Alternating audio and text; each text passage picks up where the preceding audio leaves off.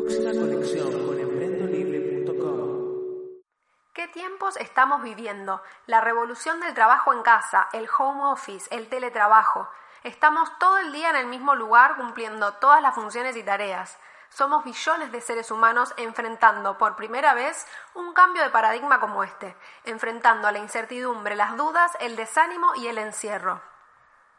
Todos queremos vivir bien, queremos mejorar nuestra calidad de vida y ser felices. Por eso, en este nuevo episodio de Llegando a los 30, vamos a ver qué es el detox digital, cómo darse cuenta si necesitas hacerlo, cuáles son sus beneficios y por qué es fundamental hacerlo hoy en día.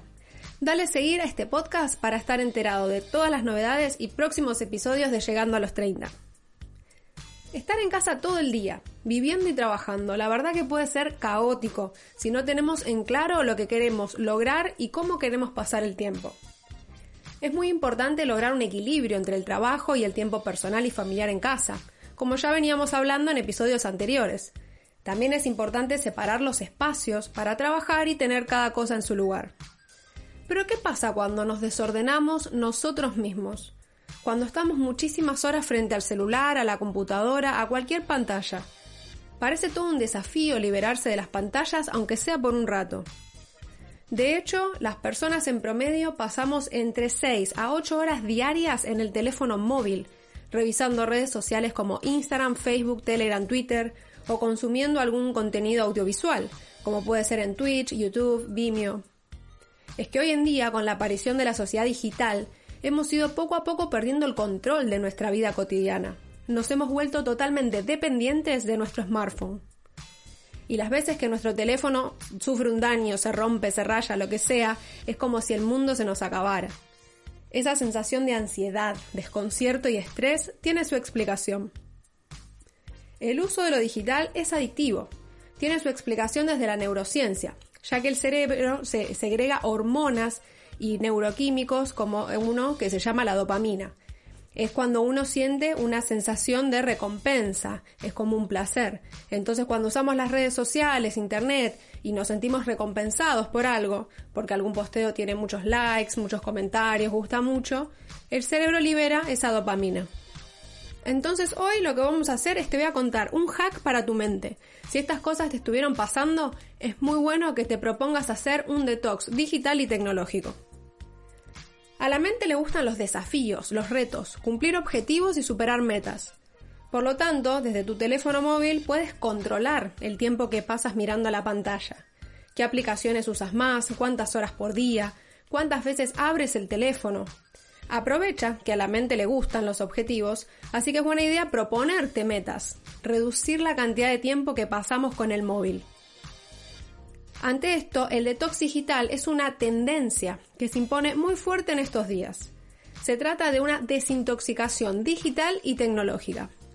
Es una libre elección, una decisión personal de pasar un periodo de tiempo absteniéndonos o evitando o reduciendo el uso de dispositivos electrónicos como smartphones, computadores, televisores, tabletas, para poder centrarnos en nosotros mismos o en asuntos offline del mundo físico, estar un poco desconectados con la familia. El detox digital es una práctica que nos ayuda, aunque sea por unas horas al día, a estar más centrados en nuestras necesidades, en ver qué nos pasa y también cómo están las personas que nos rodean. Sin duda alguna, los beneficios que puede aportarte un detox digital son increíbles. Solamente con una semana podremos ver estos geniales beneficios, así que repasémoslos. Si te gusta este podcast, puedes seguirlo y compartirlo en tus redes sociales.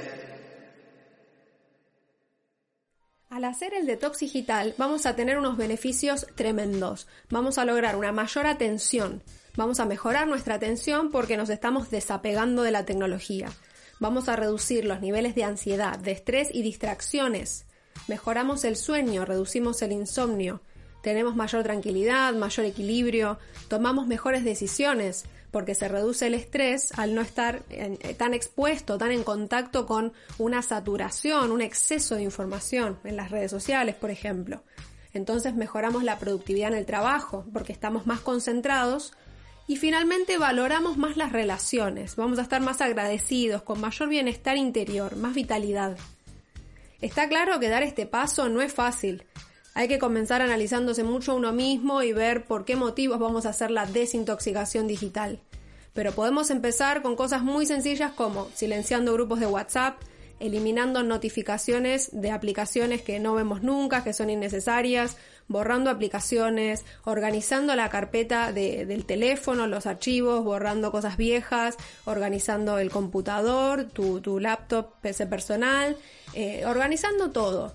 Sobre todo revisando mails, borrando las carpetas, haciendo limpieza de mails, dedicando cierta hora al día para responder los mails importantes o para eh, ordenarlos si van a spam, si se eliminan. Hay que dedicar un cierto número de horas o de minutos determinado de antemano para poder manejarse mejor. Lo mismo con las redes sociales. La mejor manera de saber si te hace falta un detox digital es pensar en tus hábitos. Si estás conforme con eso o si es que estás muy ansioso y te cuesta dormirte de noche, estás como pasado de revoluciones, entonces está bueno ahí desconectarse un poco. Algunas otras señales de que tu cuerpo te está indicando que necesitas un respiro, una pausa digital, es si visitas las redes sociales más de 10 veces al día. O si el teléfono es lo primero y lo último que ves antes de dormir, estás muy pendiente todo el tiempo. Estás contestando correos de trabajo fuera de la jornada laboral, en cualquier hora, en la noche. No puedes dejar de consultar compulsivamente el teléfono a ver si pasó algo, cuando vas en la calle, cuando estás con otra persona. Hay que tener cuidado con esas cosas. Porque estar pegado al teléfono móvil todo el tiempo, la verdad que tiene consecuencias para la salud. Y te lo digo de experiencia. Por ejemplo, el síndrome del cuello de tortuga, que es cuando prácticamente se te desalinean las vértebras por estar todo el tiempo con la cabeza inclinada hacia abajo. Eso te causa contracturas, dolores de, cabeza, jaquecas, malestar, náuseas, dolor de espalda, hasta en las manos también, el síndrome del túnel carpiano, tendinitis, hay, muchas, eh, muchos síntomas, muchas patologías que podemos desarrollar por estar todo el tiempo pegados al teléfono. A eso hay que añadir los ojos, la luz de, de las pantallas. O sea, lastima muchísimo la vista. Entonces hay que tener cuidado. Ni hablar de los ritmos circadianos, los que regulan el sueño. Si estamos muchas horas, más de 6, 7, 8 horas por día, expuestos a las pantallas, eso altera nuestra calidad de sueño hay que desconectarse por lo menos dos horas antes de ir a dormir para lograr un buen sueño, una mejor calidad. Pero además tenemos las consecuencias psicológicas de vivir así conectados todo el tiempo. Eh, no se puede no separar del teléfono, porque hay siempre un mayor nivel de estrés y de ansiedad crónico. Eso debilita el sistema inmunológico y hace que nos enfermemos más. Y esto se debe en gran parte porque las redes sociales, que nos generan esa adicción, por ese sistema de recompensas, han generado en nosotros una comparación y una desesperación. Estamos todo el tiempo juzgando, comparando nuestra vida, la de los demás. Eso nos lleva a un nivel alto de ansiedad y una baja estima a veces que puede ser muy peligroso.